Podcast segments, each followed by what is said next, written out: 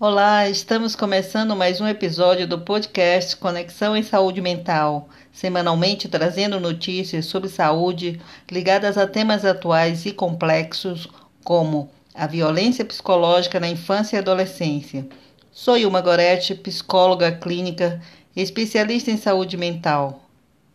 Como entender ou conduzir esse processo que acreditamos ser o centro da construção de um problema social?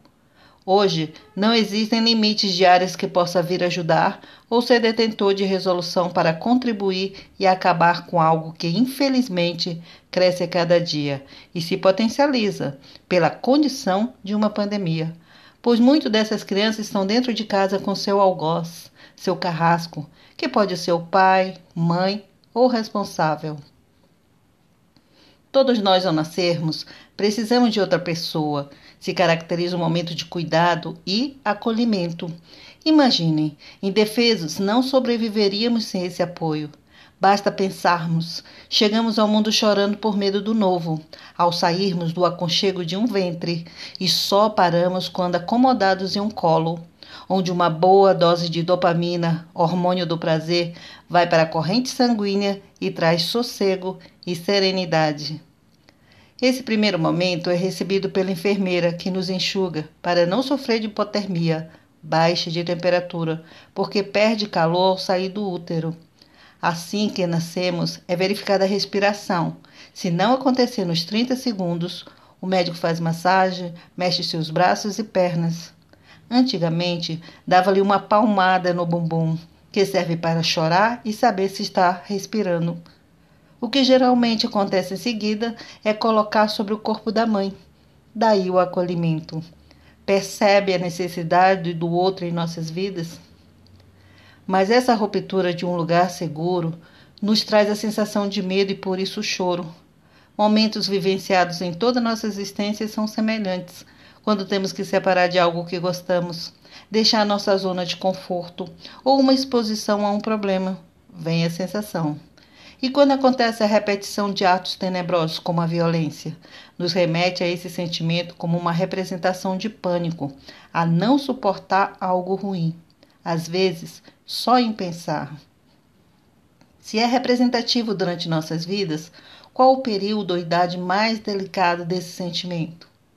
A infância, momento de descoberta, de querer proteção, ensinamento, cuidado, porque nosso aparelho encefálico e neurológico não está desenvolvido. Falando em uma linguagem mais moderna, não é o tempo de fazermos um download de nossa história.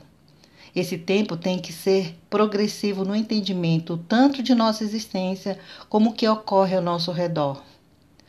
O cérebro nessa idade faz um filtro e diminui a velocidade que vamos nos conectando, bem devagar, porque senão enlouqueceríamos. Por esse motivo, manter uma criança em violência psíquica é o mesmo que causar o rompimento desse filtro e produzir adoecimento, ou que se tornem crianças temerosas ou agressivas. Esse processo natural que o cérebro desempenha em ajudar progressivamente é parte da natureza humana. E nós, pais, responsáveis, cuidadores, atrapalhamos. Por destratar, subjugar, negligenciar, formando futuros adultos com problemas existenciais, violentos ou debilitados. Parece que estou exagerando, mas recebemos constantemente relatos de violência psicológica infantil vindo da família. A violência doméstica no lugar de proteção, sinônimo de segurança com alta prevalência de maus tratos durante o seu desenvolvimento. Deveríamos ter cuidado maior com nossas crianças para não causar transtorno que se manifesta na maioria das vezes na infância onde os sintomas são confundidos por problemas comportamentais. Pessoas que criam condutas erradas e interpretações assim: meu filho é nervoso, é malcriado, um pouco manhoso, às vezes agressivo, muito desligado, evidenciando uma camuflagem de opinião ao afirmar ser apenas seu comportamento.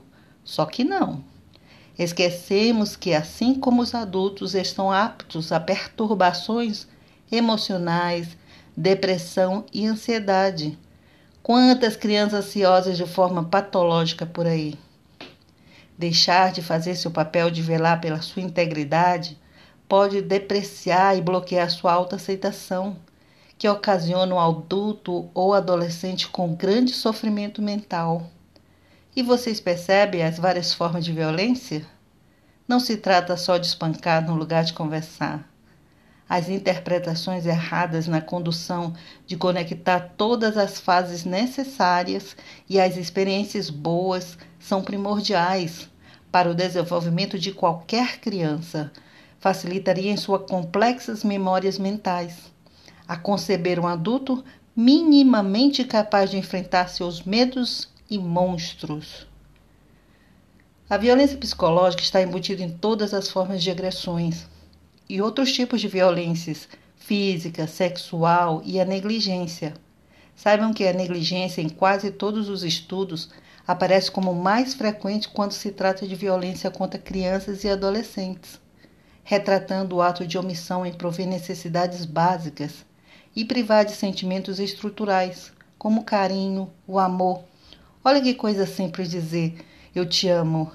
E não só dizer, mas agir na construção de um sentimento cuja formação de caráter encontra-se em andamento. E deixar de se sentir querido desabona por não sentir pertencente, ou pelo menos aceito. Sabe o que muito me espanta? É observar que ninguém nasce com manual. Temos que aprender primeiramente a ser gente, depois filhos e futuramente pais ou responsável por alguém. E o que nos difere é o bom senso, o entendimento que, se em algum momento necessitei de alguém, preciso ser capaz de fazer o mesmo. Humanamente, é compreensível que muitas vezes erramos no intuito de acertar. Não é justificativa, apenas que existem casos e casos. Não somos perfeitos, erramos como filhos e como também pais. E aproveito o gancho para lembrar que uma mãe que trabalha sozinha para sustentar os filhos e tem por obrigação deixá-lo a sós não é negligência, e sim a causa de uma violência estrutural. Refere à forma de desigualdade social, mas encontramos também esta violência estrutural traçadas em todas as classes sociais, considerada como pano de fundo a esse problema com dimensão estapafúrdia, absurda. Quero trazer o modo de observar na prática a cabeça de uma criança vítima de violência psicológica, por ter que sobreviver a constantes ameaças como não sentir pertencente à família ou à vida, violação de seus direitos à comida, proteção ao frio, moradia, saúde, estudos. Frequentar uma escola cuja ausência seria tolir a chance de se tornar alguém capaz, em sua fase adulta, de subsidiar seu sustento e dirigir seus atos e comportamentos de maneira sociável. Porque diariamente submetidos a padrões de intimidações, como xingamentos, gritos, acusações, humilhações, faz acreditar que ninguém vai gostar dela Entendi da seguinte maneira: quer dizer que, se ninguém gosta de mim, nunca terei atenção e amor, o que significa que tenho que fazer minhas próprias leis. E, como fruto dessa violência, ser e fazer violência.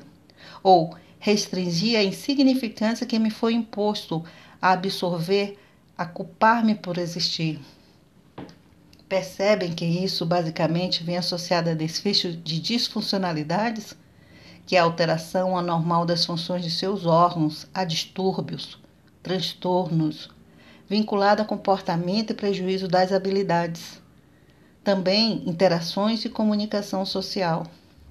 Seja qual for, temos que perpetrar, executar no hoje, a tomarmos uma decisão antes que seja tarde, por formarmos futura geração com esses problemas que citei assim como acabar com a monstruosidade que é fazer um ser tão indefeso passar por violações inaceitáveis a qualquer ser. Antes de finalizar clamando por intervenções justas e imediatas, vale lembrar que temos penas previstas para quem cometer tal barbaridade, pois o direito legal dessas crianças, em base em políticas públicas, pautada no ECA, Estatuto da Criança e Adolescente, e recentemente na 13010, conhecida como a Lei Bernardo, do Rio Grande do Sul, carrega uma colocação contundente, clara, no que se refere a cuidados sem castigo físico e tratamento com crueldade. Não podemos esquecer de outra realidade, não tão distante de tudo que falamos até agora. É a violência institucional, ligada à forma de atendimento de crianças e adolescentes institucionalizadas, onde pessoas despreparadas não atendem de forma correta. E aí, para quem quiser consultar, as leis estão claras e dar legalidade a seus atendimentos e atenção para nossas crianças. Muito obrigada e até a próxima.